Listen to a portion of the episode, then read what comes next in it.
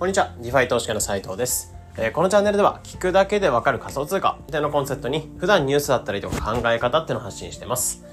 で、今日は6月の29日、えー水曜日ですね。えー皆さんいかがお過ごしでしょうか？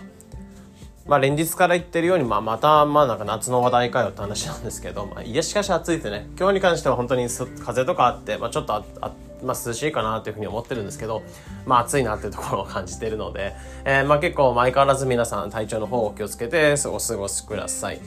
で、まあ、最近なんか、まあ、今朝ちょっとツイートとかもしてたんですけどなんか最近パッとしないなってところをちょっと僕個人ちょっと感じていて、まあ、なんでパッとしないのかな、まあ、夏バテなのかなって普通に思ってたんですけど、まあ、とある理由とかあ、まあ、これじゃないかなって思ったものがあったんですけどあったのでちょっとそこ話していくんですけど、まあ、ごめんなさいちょっと本題入っていく前にちょっと長くなっちゃうかもしれないですけど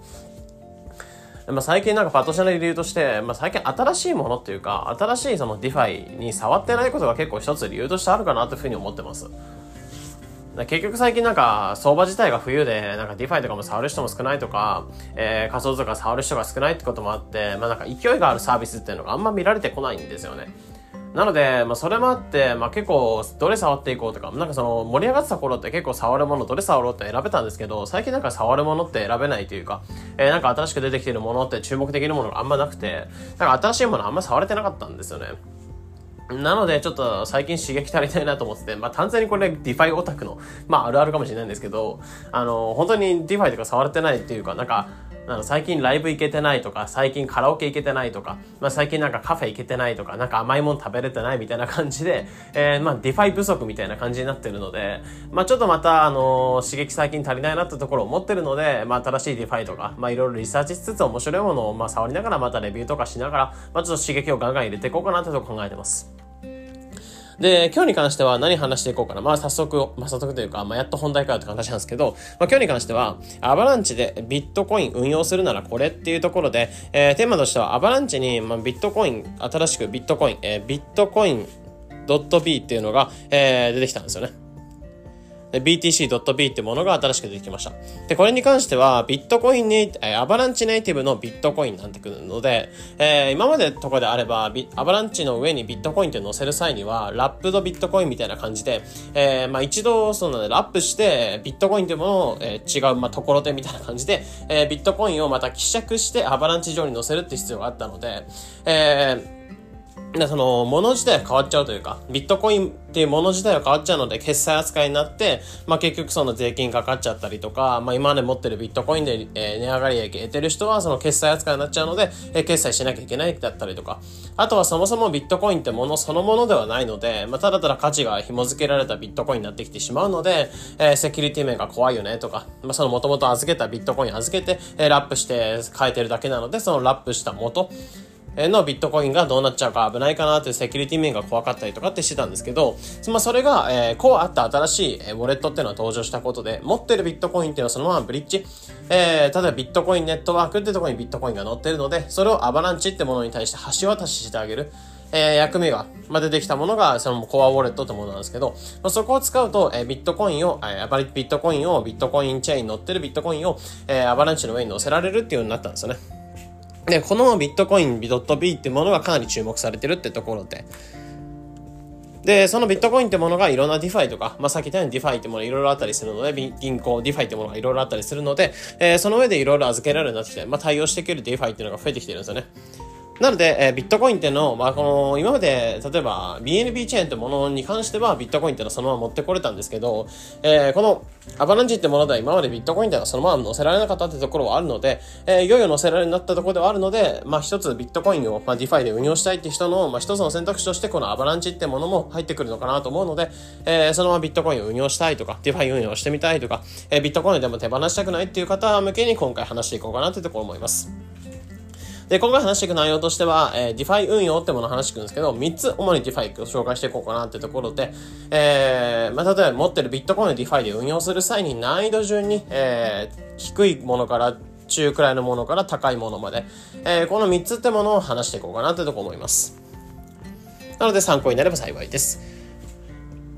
じゃあ入っていくんですけど、ビットコイン .b ってビットコインの運用、アバランチ上でビットコインを運用するにはどの3つがいいかなってところで言うと、えー、まずレベル低いもの、レベルがま低めのもの、難易度低いものから言っていくと、えー、ベンキーファイナンスってもの。で、レベルが中くらいで言うと、プラスプラティパスファイナンス。で、この3つ目っていうのがトレーダー上ですね。まあ、それぞれ、えー、僕自身のその配信とか、まあ、結構長らく聞いてくださってる方もありがたいことにいるんですけど、えー、そういった方に関しては結構この3つに関しては結構聞く方もいいかなと思うんですけど、まあ、初めて聞いた方もいると思うので、えー、その部分を話していきます。で、これらを使えば、まあ、ビットコインっていうのをその銀行に対して預けつつ、もちろんビットコインってものも増やしながら、えー、今であればアバックス、えー、アバランチのトークンとか、あとは、えー、その BENQI とかが発行してる仮想通貨のトークンがもらえるっていう、まあ、えー、まあ、ボーナスタイムでもあるので、まあ、結構ここで聞いていただいて参考にしていただければなってところですね。で、まず、 BENQI ファイナンスってところに関しては、ここは普通にレンディングプロトコルって感じで、お金を貸し付けるような、えー、 DeFi になってます。で、最近であれば、ステーキングってところで、 AVAX、えー、アバランチの、えー、トークンですね。それを預けて、S アバックスっていう領収書がもらえる、まあ、レシートがもらえるって感じなんですけど、そうすると年間で7から8%ぐらい、この BENQI ファイナンスに対して預けてると、 AVAX を増やせるってものになってるんですよね。で、これはかなりベンキファイナンスのリキッドステーキングっていうところで、かなり注目されてる機能ではあるんですけど、まあ、もともとはベンキって、まあ、お金を貸し付けるようなプラットフォームになってたので、えー、そこに対して、えー、今回このビットコイン .b ってものを預けていくと、えー、ビットコインプラスアルファアバックスと QI っていう仮想通貨がもらえるって感じですね。で、これはちょっと利回りとちょっと変わってくるんですけど、大体2、30%ぐらいで、えー、全部合わせるだけに2、30%ぐらいでお金が増やせる。なので100万円例えば預けるんだったら、えー、年間で30万。1000万預けるんだったら年間で300万みたいな感じですよね。で、シンプルにこれに関しては、 BENQI ってところに対してお金を貸し付ける。まあ、正直、 DeFi でや、あの、お金を預けるってなったら、まず一番はレンディングってところでお金を貸し付けるのが一番簡単なんですよね。まあ、シンプルに預け入れるだけなので。ってところで、えー、 BENQI Finance に対して、えー、ビットコインっていうのを預けていきます。で、その貸し付けるだけで利回りが入ってくるみたいなやり方になってますね。で、二つ目、えー、まあ、レベル中とかで言うと、次、 Platypus Finance ってものですね。まあ、これに関してはもともと、えー、今年の2月ぐらいから新しくベータ版っていうのが発行されて、かなり注目されてきてるような DeFi になるんですけど、これはアバランチ版の Curve Curve Finance、まあ、イーサリアムとかで言うとステーブルコインとかに強いような DeFi になっていて、で、この Platypus っていうものに関しても、もともとやっぱりステーブルコインってものに特化しながら、えー、かなり、えー、まあ、お金の交換とかしやすくなったりとか、まあ、シンプルさを求めてたりとかっていうところで出てきた DeFi になってました。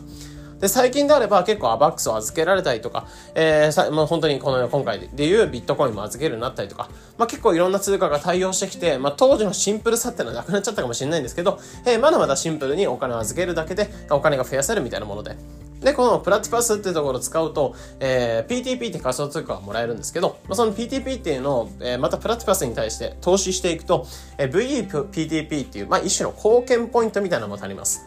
で、この貢献ポイントみたいなものをより多く持ってれば持ってるほど、えー、自分の、えー、リターン、リターンとして入ってくる PTP 報酬、仮想通貨の報酬っていうのがよりブーストされる。えー、利回りがよりブーストされて、えー、本来ある利回りよりも高い利回りでお金を運用できるってところが一つの特徴になってるんですよね。で、この Platypus ってところに対してビットコインっていうのを預けていく。って形だと、えー、なんだろう、ファーミングってものができて、お金を、えー、レシートを運用するみたいな感じで、もうお金を預けると、えー、レシートがもらえるんで、そのレシートサイドを、えー、 DeFi に対して預けると、まあ、 DeFi のトークンがもらえるって感じになってくるので、えー、一回その通貨ペアっていうのを本来ファーミングってのは組まなきゃならないんですけど、まあ、例えばビ,、ねえー、ビットコインとなんか、えー、USDC、ステーブルコインとかの通貨ペアを組んで、えー、 DeFi に対して運用していく、まあ、入れていくみたいな感じになるんですけど、えー、これに関しては一つだけの通貨があれば、まあ、シンプルにレシートもらってそれを預けていくってことができるので、まあ、かなりシンプルにファーミングができる。で、しかも、かつ高利回りで運用できるってところが Platypus の特徴になってますね。で、三つ目っていうのが Trader Joe ってものですね。まあ、これに関しては、えー、かなり、えー、アバランチってものでは知らない人はいないかなって、アバランチ調べ始めたら Trader Joe だよね、みたいな認識があるように、まあ、かなりメジャーなディファイになってるんですよね。なので、いろいろできて、まあ、一番アバランチ界のなんか幕の内弁当みたいなものになって、まあ、お金を貸し付けたり、ファーミングしたり、ステーキングしたり、まあ、かなりいろんな機能が使えるようなディファイになってます。で、ここに対して、えー、さっき言ったように通貨ペアっていうのを組んでいく必要度があるので、ちょっと最初ファーミングってもので難しかったりするんですけど、まあ、これができるようになってしまえば、えー、ビットコインと例えばアバランチっていう通貨ペアを組んで、えー、流動性提供していくことで、えー、今であれば、だいたい5、60%ぐらいの利回りが得られてるっていう感じではあるので、まあ、かなり利回りとかを求めていくんであればちょっと難しくなるんですけど、トレーダー上ってものも入れていくのはありかなってことですね。なので、今紹介してた3つとしては、えー、レベル、まあ、低いものから言っていくと、レベルが低いというか難易度が低いものから言っていくと、ベンキーファイナンスってところに対してお金を貸し付けて、えー、ビットコインとアバックスと QI っていうトークンをもらうこと。で、中くらいで言うと、プラティパスファイナンスってところに対してビットコイン、アバックス、PTP ってものをもらいながら、えー、運用していくっていうところ。で、最後トレーダー上ってもので、えー、ビットコインと例えばアバックスとかで通貨ペアを組んで、えー、お金を提供していく、えー、預け入れしていくと、ビットコインとアバックスと、えー、ジョーっていう仮想通貨が手に入るよ。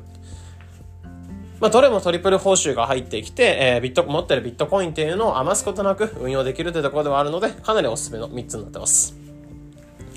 なんでここを受けた上で、まあ僕個人としてやっぱ思うのは、ビットコインっていうのを運用していく。まあこれから DeFi 運用とかしていくっていう方に関しては、このアバランチってもので動く DeFi を選んでいくのも一つありかなってとこ思ってます。まあなんでかっていうと、まあ新興チェーンというか、えー、形、かなり、なんだろう、イーサリアムキラーってところで、イーサリアムっていうのを追い抜かすような存在というか、そこを目指していくような、えー、ブロックチェーンになってくるかなというところを思うので、えー、かなり注目されている新興チェーンになっていて、で、預け入れ資産とかで言っても、えー、イーサリアムのトップ3、イーサリアムの次に、えー、BNB チェーンとか、アバックスっていう形でトップ3に入ってくるような、まあ、かなり注目のチェーンになっていて、まあ、去年あたりからググッと伸びてるような、えー、チェーンになってくるんですよね。まあ、そういった意味で注目されてるってとこだったりとか、あとはさっき言ったようにビットコインっていうのは対応したばっかなので、今はビットコインって預けていけばかなり利回り高い状態で運用できるってとこなんですよね。なのでこれが後々になった時に、えー、利回りが下がっちゃった時にあの時預けられたのなってところでもったいない気持ちするよりかは今のうちに預けておいて運用していくのもありかなってところですね。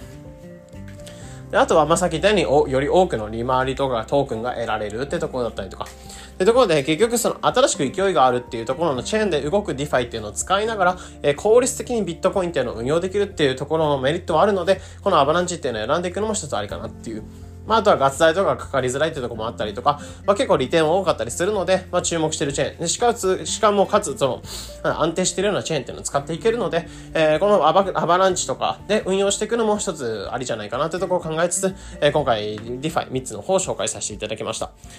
で、さっき言ったように、ビットコインっていうのを持ってるものをそのままアバランチチェーンに乗せていくってものに関しては、えー、どっかで、まあ本来であれば何かの通貨に交換をしてからビットコインをゲットしていくって感じだったんですけど、さっき言ったようにコアっていうウォレットが新しく出ていて、まあそこに関してビットコインっていうのを送っていくと、えー、そこのビットコインチェーンからアバランチチェーンに直接ブリッジ、橋渡しができるような機能っていうのが Core Wallet ってものについてくるようになりました。で、ここ使えばビットコインというのはそのままアバランチチェーンに乗せて、で、その乗せたビットコインというのを他の DeFi で運用していくってことが可能になるので、え、こちらの Core Wallet の使い方なんかも、えー、ポッドキャストから聞いている方に関しては、解説したブログ記事の方を載せておきますので、気になる方はそちらから、えー、まあ、ビットコインというのをアバランチの上に載せてみてください。というところで本日の配信に関してはアバランチで動くブロックチェーン、アバランチで動く DeFi ってものでビットコインを運用していく場合どれがおすすめかなというところを考察しつつ、えー、話の方していきました。まあ、参考になれば幸いです。えー、このような形でこのチャンネルでは仮想通貨についてできるだけ分かりやすくお伝えしています。日々の情報収集はトレードにお役立てください。えまた無料で先日、えー、まあ、無料でメルマガ、 DeFi 投資家になれるメルマガっていうのをこちらの方で発行し始めました。まあ、すでに、えー、ローンチからまあ10日ぐらい、まだ1ヶ月経ってないんですけど、すでに参加者っていうのが120名超えたって形で、まあ、ありがとうございます。で、まあ、こちらを使っていただくと、まあ、音声講義っていうものを全5回、まあ、特典として付けた上で、全メール講座っていうのは13回届いた上で、まあ、 DeFi ゼロから DeFi 投資家を目指せる、えー、メルマガになってます。えー、もしご興味ある方、まあ、新しい金融とか体験してみたいとか、えー、仮想通貨の勉強してみたいっていう方に関しては、入り口として、えー、こちらのメルマガっていうのをお勧めしたいかなっていうところ思うので、えー、もしこちらに関しても、ポッドキャストからリンクの方載せておきますので、気になる方はそちらからメルマガの登録の方お願いします。というところで本日の配信これで以上になります。良い一日を。thank you